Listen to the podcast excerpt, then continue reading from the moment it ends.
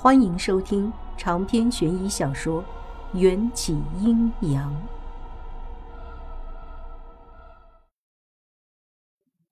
墨白歪了歪手电筒，照亮了行走在管道边缘的啮齿动物。我猜可能是老鼠，下水道里有很多。那些个老鼠、蟑螂被突如其来的手电光吓得惊慌逃窜。我按住他的手电，我们快回去吧，要十二点了。墨白点点头，脸上露出了包含歉意和尴尬的神情。我猜你的绳子应该也已经断了。闻言，我立刻拉了拉拴在腰上的安全绳，果真往回收了两米，就摸到了断口。两只老鼠得意的在水面上吱吱乱叫，好似早有预谋。我心里顿时有一万只草泥马奔腾而过。刚走得太急，完全没记录，再加上管道里乌漆麻黑的，什么都看不真切，也找不到什么标志性的东西可以确认方向。现在的处境是，连东南西北都分不清，而且地下没信号，没法求救。我带了一些荧光棒，可以把里面的荧光液弄出来，抹在墙壁上，减少走回头路的几率。墨白的手里拿着半根荧光棒，在我出现之前，他应该就是用这个办法自救的。我本来是想救他的，现在又变成让他救我了。王小姐，谢谢你来找我。客气什么？罗队是个藏不住秘密的人，他应该告诉过你，之前我躺在医院做了三年植物人。墨白不是话多的人。或许是现在的环境过于压抑和恐惧，他才会说些话缓和一下气氛。我很配合的点点头，有一些窥探了别人遭遇的心虚。那他有没有和你说过，我是一个孤儿，没有亲人，也没有特别要好的朋友？从植物人苏醒之后，以前的很多事情我都不记得了。队里也把我当作是一个摆设，百般迁就。但这样的结局我却很感激，希望能为警队做些什么。所以你才会执意来下水道寻找艾迪，算是吧。不过又给大家添麻烦了。墨白不疾不徐地说完，又沉默了。我们不变方向地在下水道里行走，不知转过了几个弯，也不知惊吓到多少只老鼠。突然。一辆变形生锈的自行车出现在手电筒蒙蒙的光线里，让我眼前一亮。我见过这辆自行车，再往前走就能走到上次找到尸体的地方。前不久我还拔掉过这辆自行车轮胎上的钢针，当做武器驱赶老鼠。不会看错的。不知不觉间，我们已经绕到了。直通文化大厦地下三层的管道中，可手机显示，现在已经快到十一点半了。墨白的身体可能过不了多久就会发病。这里我来过，认识出口的路，快走吧。走出去至少需要二十分钟。你要是在这里睡了，我可背不动你。我的直言不讳打消了墨白想要继续寻找艾迪的决心。他虽然倔强。却不喜欢拖累别人，尤其是女人。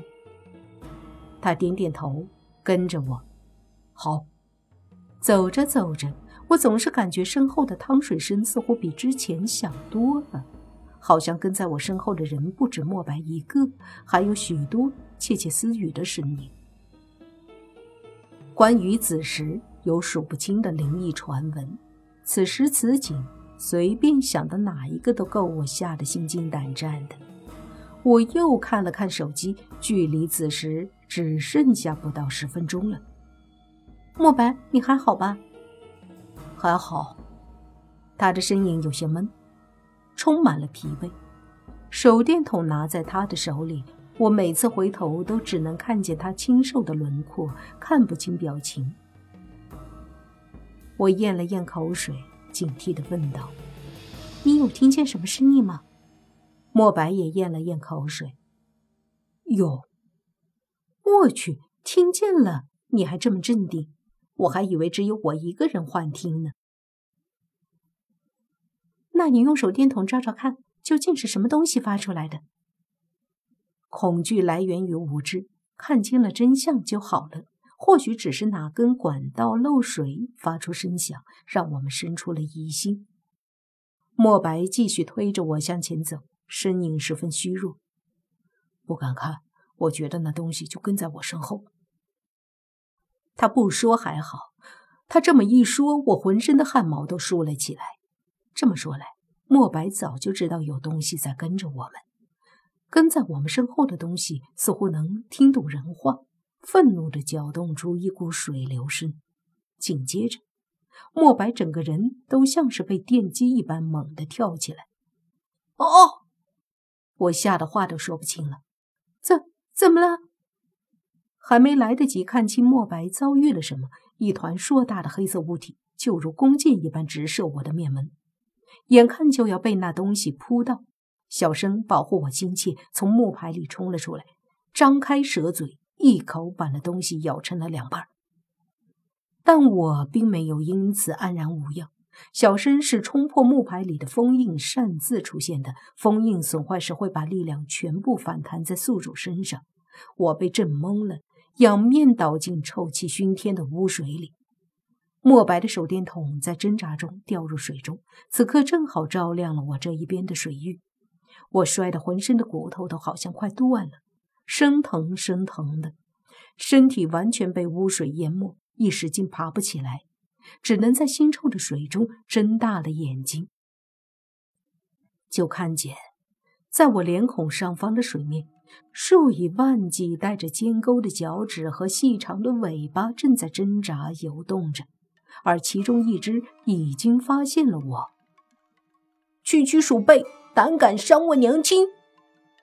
小身扭动蛇身，细长的尾巴如鞭子一般灵活自如，左右这么一扫，就把我头顶水面上成片的老鼠清理到别处。蛇是老鼠的天敌，就算这些老鼠一只只都跟成了精似的，从头至尾比我手臂还要长，在小身的威吓下，也都吓得四散逃亡了，退到下水道边缘，渴望而又畏惧地盯着我们。污水里沉积着不少淤泥和油腻的垃圾，我几经挣扎才从污水中站起来。王小姐，你没事吧？莫白用手电筒抡飞一只龇牙咧嘴的黑老鼠，挤到我身边。我侧过身，他立刻明白我的意思，与我背靠着背，这样不至于腹背受敌。摔了一跤，没事儿。我啃的手臂擦破了皮。摔下去的时候有点疼，现在却一点都感觉不到了。面对从四面八方拥挤过来的一双双充满贪婪的眼睛，我的肾上腺素急速飙升。这时候别说是小小的挫伤了，就算是哪儿不幸骨折了，估计也感觉不到了。莫白的情况比我惨烈得多。我跌进水底后，他就只能孤军奋战，不仅衣服被鼠群撕咬得破破烂烂。暴露在衣服外面的手上和脸上也都挂了彩。蔓延在空气和污水中的血腥气味，让下水道里的老鼠都像是打了鸡血。一双双泛着红光的圆眼珠，似乎随时都会滴出血来。一眼望过去，曲曲折折的下水管道中几乎都被老鼠挤满了。其中有不少老鼠都是缺胳膊少腿没耳朵、断尾巴的，身上的伤口都还挺新鲜的，像是被同类咬掉的。小申用细长的蛇身把我和墨白圈在中间，扁扁的蛇脑袋高高抬起，时不时的发出呲呲的低吼，警告鼠群。墨白发现有一条蛇伏在周围，被吓了一跳。好在他是警校毕业，心理素质还不错。王小姐，这条蛇是你养的？我沉了口气。小生的存在，我本不想让任何普通人知道。意料之外的发展，很有可能会在现实中引起恐慌。不幸中的万幸，就是小生方才那句“区区鼠辈还敢伤我娘亲”说的是鬼话，莫白听不懂。还以为小申这个品种的蛇就是这种叫声。对我养的蛇，当儿子养的。我故意强调了一下小申对我的重要性。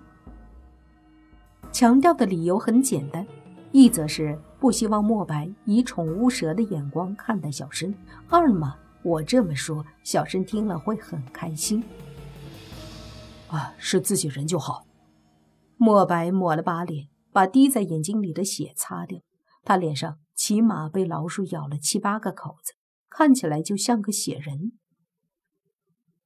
这些老鼠看起来不寻常，不仅不怕人，似乎还想吃掉我们。莫白的推测是正确的。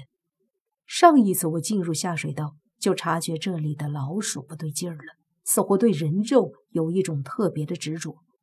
他们不吃冲入下水道里的食物残渣，也不吃栖息在污水里的蟑螂和其他虫类，就算自相残杀，也只是咬掉对方的部分躯干扔在地上。体型长得比一般老鼠巨大。腹部却无一例外的瘪着，这些老鼠显然已经饿疯了。还记着上一次从这里捞出的腐尸和白骨吗？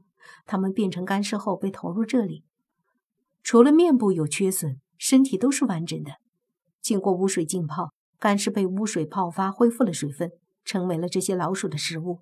所以这些老鼠才能长得比其他老鼠庞大，繁殖速度也惊人。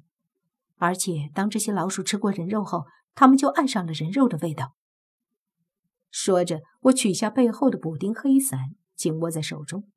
之前一直盼望着有机会能用外婆给我的宝贝实战一番，没想到真的派上用场了，却是用来对付四害之首的老鼠。法医也说过，这些尸体在死亡后被啮齿类动物啃咬过。死亡时间最长的七八具尸体已经完全被吃掉了，肉变成了白骨。王小姐，话说到一半，莫白突然惊惧地拔高了嗓音：“这么说，我们把这里的尸体清理出去后，这些老鼠就再也没吃过东西？那他们追着我们的原因，就是想要吃掉我们？”我深吸了两口气，做好了大开杀戒的准备。没错，这是一场生存大战。莫白也一脸视死如归，用衣服把手电筒上滑腻的血擦干净。他的血滴滴答答的顺着曲线柔和的面庞落在水里，刺激着老鼠的味蕾。那些老鼠终于按捺不住，当有第一只老鼠带头尖叫，其他老鼠都如天女散花似的从管道里的各个角落向我们扑过来。长篇悬疑小说《缘起阴阳》本集结束，请关注主播，又见菲儿，精彩继续。